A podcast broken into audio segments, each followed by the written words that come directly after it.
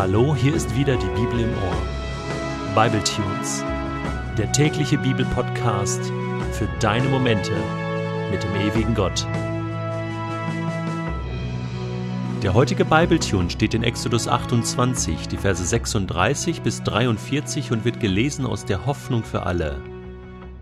Lasst auch ein kleines Schild aus reinem Gold anfertigen und die Worte eingravieren, dem Herrn geweiht.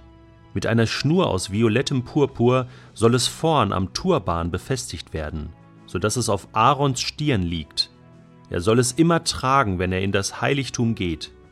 Wenn die Israeliten die Gaben bringen, die sie mir weihen, und dabei Gebote übersehen und Schuld auf sich laden, dann soll Aaron mit dem Schild auf der Stirn vor mich treten, damit ich ihre Schuld vergebe.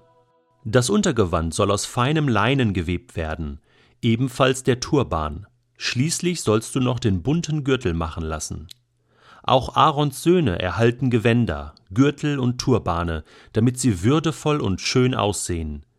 Leg deinem Bruder Aaron und seinen Söhnen ihre Gewänder an. Salbe sie, indem du Öl auf ihrem Kopf gießt. Setze sie so in ihr Amt ein. Sie allein sollen mir als Priester dienen. Lass noch leinene Hosen für sie anfertigen, die von der Hüfte bis zu den Oberschenkeln hinabreichen, damit sie unter ihrem Gewand nicht nackt sind. Aaron und seine Söhne sollen die Hosen tragen, wenn sie in das heilige Zelt oder zum Altar kommen, um mir zu opfern. Dann werden sie keine Schuld auf sich laden und müssen nicht sterben. Diese Ordnung gilt Aaron und seine Nachkommen für alle Zeiten. Ich habe mich gefragt, würde mein Leben anders sein, wenn ich jeden Tag mit einem Schild oder einem Schriftzug auf der Stirn rumlaufen würde, mit dem Satz dem Herrn geweiht, heilig für Jahwe? Ich habe mich gefragt, würde ich mich wohlfühlen damit oder eher unwohl? Wäre es mir peinlich, wenn andere das auf meiner Stirn lesen könnten? Würde man über mich lachen? Und würde mir das etwas ausmachen? Oder würde es mir gut gehen damit?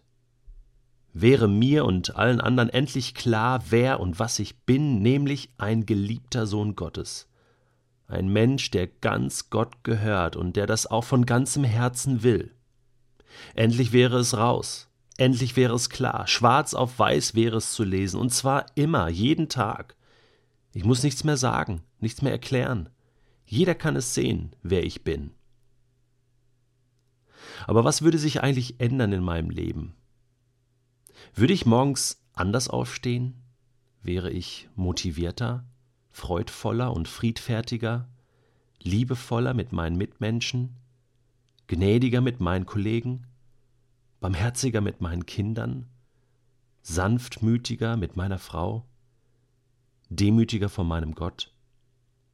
Gäbe es einen sichtbaren Unterschied in meinem Denken, Wollen, Fühlen und Handeln? Wären meine Worte heiliger und meine Taten besser? Heilig für Yahweh.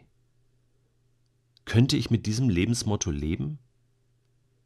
Oder habe ich eine andere Idee oder Vision oder Berufung für mein Leben geplant und kommt mir das jetzt irgendwie in die Quere. Dem Herrn geweiht. Wollte ich eigentlich meine Zeit und Kraft und Geld für etwas anderes einsetzen als nur für das? Und überhaupt, heilig, das ist so ein schweres Wort. Bin ich etwa heilig? Von Gott heilig gesprochen, ja, das kann ich irgendwie glauben, aber heilig leben? Ich? Kann ich heiliger werden? Oder kann ich nicht vielmehr wieder in die Unheiligkeit verfallen? Oder soll ich einfach jeden Tag aus der Gnade und Vergebung Gottes leben und mich mehr und mehr in das Bild seines Sohnes, Jesus, verändern lassen? Ist das dann ein Akt der Heiligkeit? Immer eine heilige Facette mehr in mir? Wer mich sieht, der sieht den Vater. sagt Jesus. Und das stimmt auch. Das kann jeder sehen. Aber was sieht man bei mir? Und was sieht man bei dir?